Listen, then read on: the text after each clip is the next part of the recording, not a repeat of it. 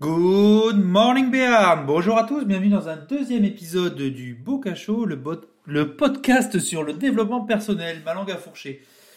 Alors, après un premier épisode récapitulatif sur l'environnement de travail et sur comment organiser son espace de travail et qui soit euh, informatique sur son PC ou son espace, son, sa pièce, son lieu de travail, aujourd'hui je vais vous parler du mind map. Euh, petit euh, retour sur le premier épisode. Ce premier épisode était vraiment général. L'objectif était de vous présenter un peu euh, qu'est-ce que peut être un environnement de travail et comment vous pouvez l'adapter selon vous, vos envies, vos affinités avec certaines choses et, comment vous souhaitez évoluer dans, dans, votre environnement de travail.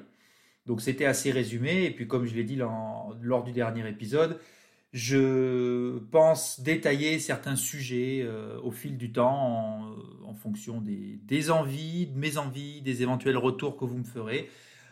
Voilà, voilà. Donc là, aujourd'hui, je vais parler de mind map. Donc euh, je vais vous expliquer un peu qu'est-ce qu'un mind map, euh, est-ce qu'il y a des règles à respecter, qu'est-ce que ça peut vous apporter et comment l'utiliser. Donc comme d'habitude, c'est un podcast qui ne durera pas plus de 30 minutes. Alors, qu'est-ce qu'un mind map? Un mind map est une carte heuristique ou une carte cognitive mentale, carte des idées. C'est un schéma, en fait, tout simplement, qui est supposé refléter le fonctionnement de la pensée. Ça permet de représenter visuellement et de suivre le chemin associatif de la pensée. Le terme anglo-saxon mind map est également souvent utilisé en français. Ben voilà, vous venez d'avoir la définition de Wikipédia. Donc euh, je ne sais pas si ça vous a apporté quelque chose, mais moi j'ai beau faire du mind map, je me suis dit, mais voilà, je, ça m'intéresse pas, et en plus, ça me fait suer de lire une définition comme ça. Donc j'ai cherché un peu une autre définition euh, sur Internet qui me convenait un peu plus. Et puis ce que je peux vous dire, c'est que le mind map est une méthode visuelle puissante pour explorer et organiser les idées. Cartographier l'information est un levier pour les projets. Voilà, donc j'ai trouvé cette définition plus courte, plus synthétique et plus intéressante. Je la répète parce qu'on reste en audio et du coup vous ne l'avez pas sous les yeux.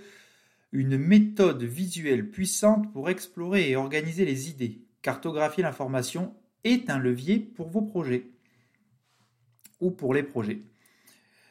Voilà, donc euh, après ça, qu'est-ce qu'on se dit? Eh bien, un mind map, c'est tout simplement un, un dessin avec des bulles, du texte, des flèches, des images qui vont vous permettre euh, de schématiser et de donner une vue globale sur quelque chose. Donc là, on parle de projet, on parle de pensée, et ça peut être assez varié. Voilà, donc euh, je vous parlerai un peu dans les usages de comment j'ai utilisé le mind map, mais en attendant, je vais vous parler des règles. Euh, j'aime pas donner des règles pour quoi que ce soit. C'est peut-être mon côté, euh, j'en sais rien, anticonformiste ou anarchiste ou rebelle, enfin appelez ça comme vous voulez, mais j'aime pas les règles. J'aime bien me dire qu'une règle, c'est tout simplement une ligne de conduite qui permet d'avoir un fil directeur par rapport à ce qu'on veut ou ce qu'on doit faire. Mais c'est pas du tout une obligation. Donc du coup, je vais vous énoncer ces, ces fils directeurs pour créer une mind map. Donc déjà, il y a un sujet. On va pas faire une map sur tout et rien. Il y a un sujet central, un élément principal. Si je de mon, de podcast, ce serait euh, soit du podcast en général, donc c'est le podcast en général, le sujet central, ou l'épisode, le titre de l'épisode, l'épisode en lui-même par exemple. Donc c'est un sujet central qui est euh, un centre de gravité, c'est là où tous les sujets vont évoluer et graviter autour. Donc après, on va rentrer plus ou moins dans le détail mais il y a un élément central qui permet euh, bah, d'avoir clairement ce fil conducteur principal. Après, il faut poser les sujets majeurs. Donc c'est un peu comme quand on fait un, sommaire, hein. il, y a, le sujet, le livre, le point, ce que vous voulez, le, sommaire d'un élément, et ensuite il y a les, chapitres. Donc là c'est pareil, c'est les sujets principaux. C'est, je dirais, le premier niveau d'une mind map. Donc ce, niveau principal a euh, plusieurs sujets. J'ai lu à droite à gauche qu'il y avait entre 3 et 5, entre 5 et 7.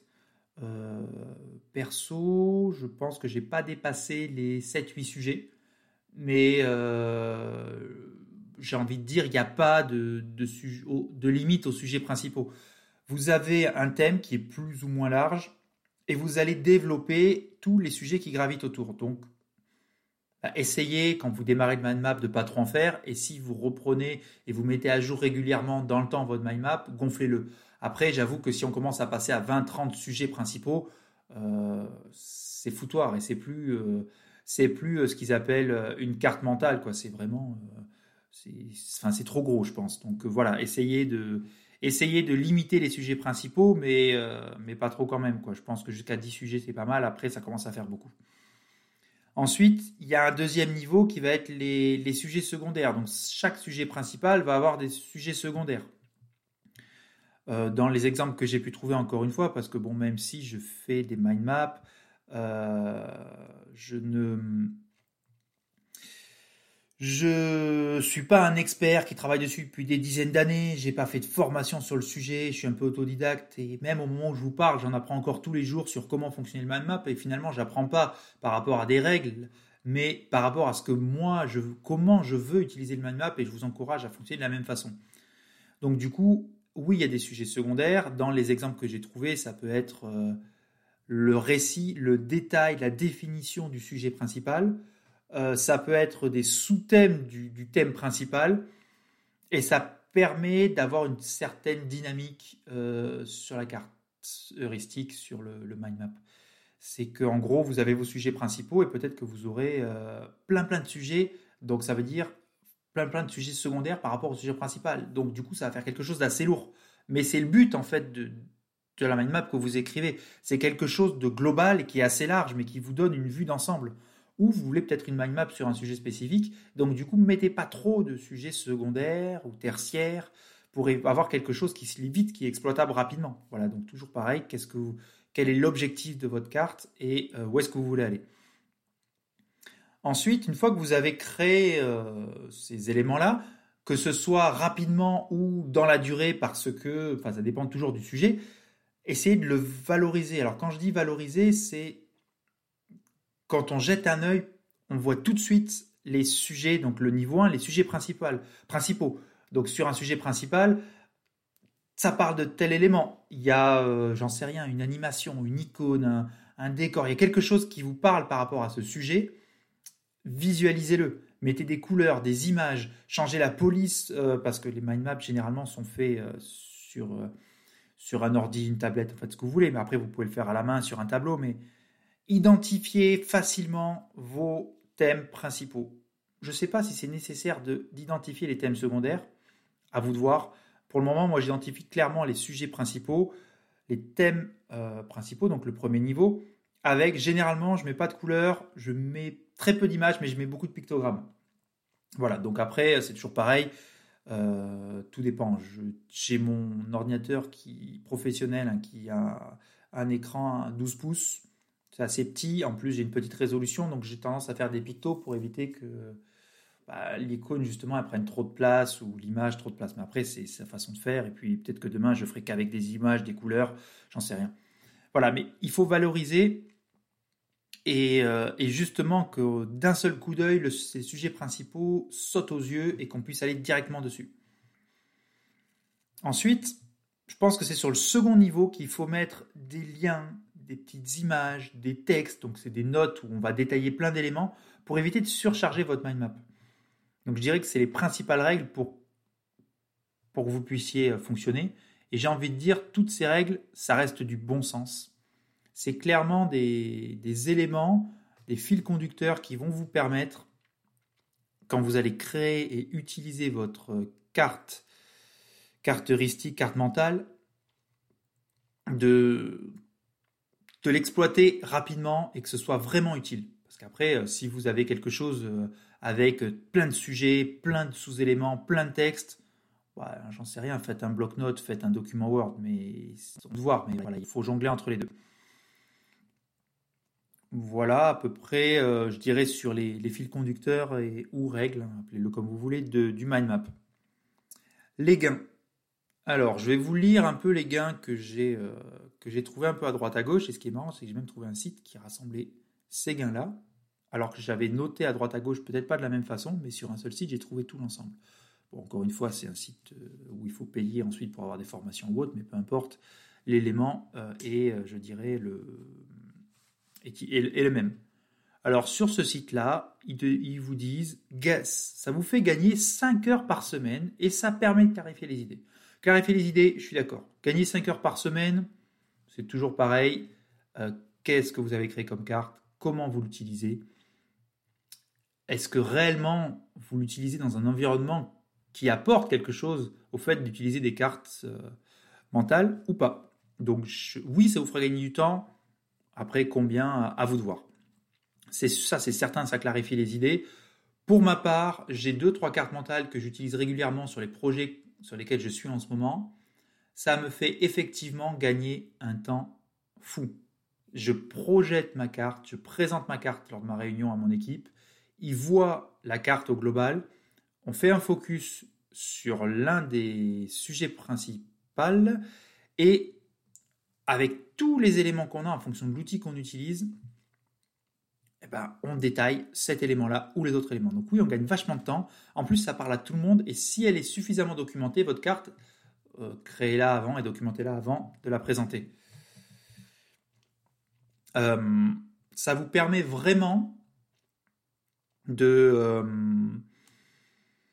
Là, l'essentiel, s'il y a des petites flèches, parce qu'il y a des liens entre deux sous-sujets d'un euh, sujet principal ou autre, bah, le fait qu'il y ait des liens, des couleurs, des flèches, en fait, ça parle. Quoi. C'est, on se prend pas la tête, c'est simple et on gagne vachement de temps. Parce qu'il y a des sujets qui peuvent être très, très compliqués. Voilà, donc euh, le gain, c'est aussi, ça permet d'organiser les données. Euh, vous organisez un peu vos, les informations que vous avez. je reviendrai dans les usages après, mais en organisant toutes les informations, bah, on voit tout de suite où est-ce qu'on doit creuser, qu'est-ce qui est incomplet, qu'est-ce qui est complet, et peut-être là où on a le plus envie de travailler. Alors envie ou besoin, peu importe, prenez-le comme vous voulez. Euh, je reviens sur ce que j'ai dit, ça, effectivement, ça permet de naviguer entre les sujets parce que ces cartes-là qui sont faites sur des outils informatiques, euh, soit avec le doigt, avec, des stylets ou avec une souris. On peut naviguer, et surtout si elles sont très grosses, avec plein de liens, de flèches, ou qu'on a voulu mettre beaucoup d'espace justement pour aérer les choses. On peut naviguer et du coup, euh, on peut partir d'un élément global, et après, en zoomant, entre guillemets, encore une fois, ça dépend comment vous l'avez créé, on peut se rapprocher de plus en plus des, des détails. comme je vous ai dit, ça permet d'engager l'équipe. L'équipe, elle voit, elle sait tout de suite de quoi on parle, elle sait tout de suite quels sont les liens. Et sur certaines cartes, certains outils, vous pouvez mettre des états d'avancement, des personnes euh, associées. Donc on voit clairement, euh, tiens, tel sous-sujet qui dépend du sujet principal, qui doit être, qui est à une avancée de 30%, euh, et travaillé par telle et telle personne. Donc du coup, l'équipe, elle voit ça tout de suite, hop, en 30 secondes, au lieu d'aller chercher sur un document de 20 pages, par exemple, en 30 secondes, elle, elle a zoomé sur l'élément et pouf, elle a trouvé. Elle sait qui contacter, où est l'état d'avancement, elle peut communiquer. Voilà.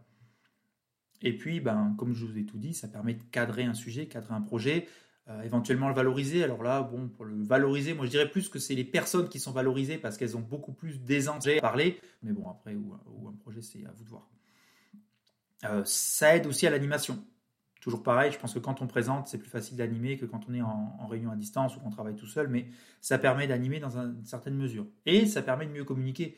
Mieux communiquer parce que les gens en face de vous voient les sujets, mais aussi vous, quand vous avez besoin de répondre à, quelqu'un, à quelque chose, euh, sur quelque chose, pardon, bah, vous trouvez tout de suite l'élément et du coup vous gagnez un temps fou et vous donnez l'impression à votre auditoire, votre interlocuteur, que vous maîtrisez le sujet.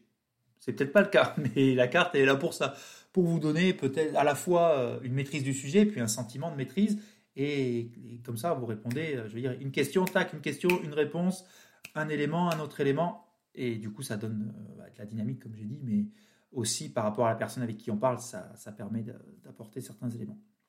Alors les usages. Les usages, alors moi j'utilise une carte heuristique, hein, on en a parlé tout à l'heure, euh, pour travailler avec les équipes. Donc du coup c'est une espèce de... Alors on appelle ça un mode associatif, mais oui on peut associer. Puis il y a même des outils de création de cartes qui peuvent être partagés. Donc euh, on peut faire euh, du co... du co-work, je sais pas comment on peut appeler ça, mais mais on peut travailler à plusieurs sur un même sujet, la mettre à jour en même temps, ça a ses limites, mais voilà. Et en plus, euh, s'il y en a un qui crée sa carte, il arrive en réunion, pouf, il la présente et on la met à jour tous ensemble. Et ça, c'est ça qui est intéressant. Ça permet de se projeter. Donc en usage, moi, je me suis projeté, par exemple, dans mon cas, sur. Euh, euh, je suis en train de travailler sur mon. Toujours dans le cadre du développement personnel, sur mon évolution. C'est-à-dire mon évolution personnelle dans le cadre de mon travail. Alors, ouais, ça fait pro, personnel, professionnel, mais quelles sont les formations que je souhaite faire pour atteindre un certain niveau de compétence professionnelle Et est-ce que ces formations-là rejoignent des sujets personnels dont j'ai une certaine attirance Donc du coup, en faisant ces éléments-là, je me projette, je projette en fait l'objectif final qui est d'avoir ce domaine de compétence. Et comment j'y arrive C'est en créant des étapes. Et les étapes, je les ai fait sur une, une carte mentale euh, comment on peut appeler ça? Pas historique, mais euh, avec une, timeline en fait. Où euh, tel moment je vais faire ça, tel moment je vais faire ça, cette formation va m'apporter tel background qui me permettra de faire ceci, etc. etc. Et à la fin, j'atteindrai un objectif de connaissance, de maîtrise, qui me permettra de travailler, de maîtriser et d'être à l'aise sur un sujet qui me plaît personnellement et qui rejoint l'aspiration l'inspiration, l'aspiration que j'ai par rapport à mon travail. Parce que j'ai un certain objectif, donc j'y travaille, j'ai un objectif final qui est de travailler dans tel et tel domaine. Et du coup, pour y arriver, comme c'est aussi une passion, ben, j'ai mélangé les deux, donc j'ai fait une espèce de projection.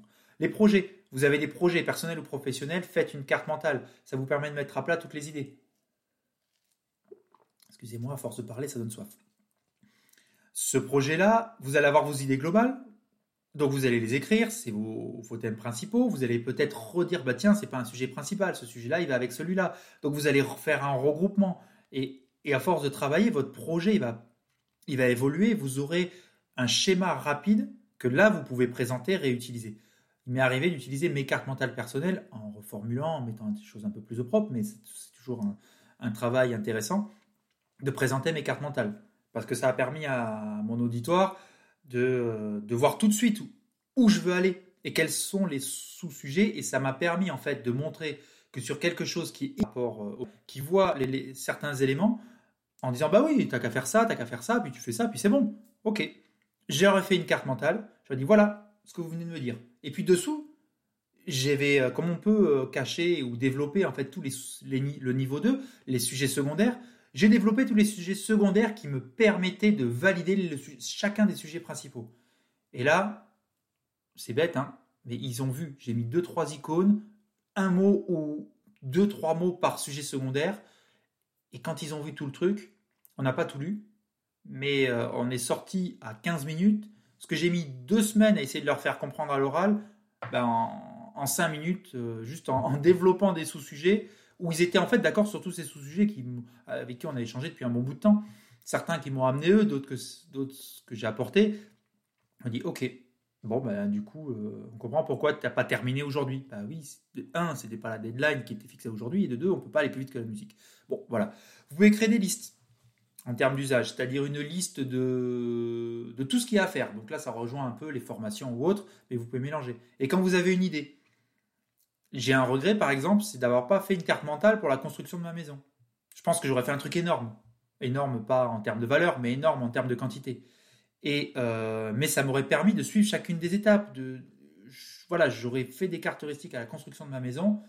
J'aurais sûrement oublié des étapes en moins et j'aurais mieux géré mon budget. Parce que là, j'avais un fichier Excel pour gérer le budget, un document Word pour tous les sujets, un autre fichier Excel qui en fait a été regroupé dans le même pour le planning.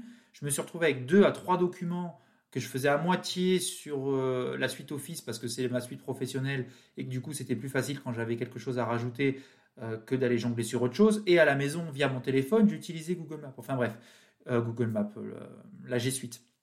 J'aurais utilisé uniquement une map en regroupant tout, quitte à faire des liens vers des documents, parce qu'on peut faire ça aussi, quand c'est trop lourd en termes d'éléments. J'avais tout. Voilà. Donc voilà, vous avez un peu les différentes idées. Ce que j'ai envie de vous dire par rapport à tout ça, c'est qu'une carte mentale, je pense, et j'en ai la conviction, c'est quelque chose d'hyper pratique. Maintenant, ce ne sera pas pratique du jour au lendemain. Vous devez vous approprier le, mode de fonctionnement et surtout en dehors de vous approprier le mode de fonctionnement d'une carte mentale, c'est appropriez-vous la carte mentale et apposez dessus votre mode de fonctionnement pour qu'elle puisse être le plus exploitable. Ça marche pour tout, mais là on parle de la carte mentale. Mais vraiment, votre carte mentale, vous soyez à l'aise avec et qu'elle qu'elle représente bien ce que vous voulez. Je pense que j'ai tout dit. J'espère que ce petit euh, podcast sur la carte mentale vous aura aidé à y voir un peu plus clair. J'espère que j'ai pas été trop brouillon, que je suis pas allé dans tous les sens. Si vous avez des questions, n'hésitez pas à me contacter. Vous avez euh, le blog en lien dans les notes de l'émission, le Twitter en lien dans les notes de l'émission. Vous pouvez aussi me contacter via euh, l'application Spreaker si vous voulez m'envoyer des messages. Mon streetcast en lien dans les notes de l'émission euh, on peut me faire des messages audio aussi. Et sinon, vous avez, euh, je pense, un peu tous les éléments déjà pour me contacter. Donc, je vous remercie de m'avoir écouté. Je vous dis à bientôt pour un prochain épisode. Merci et à bientôt.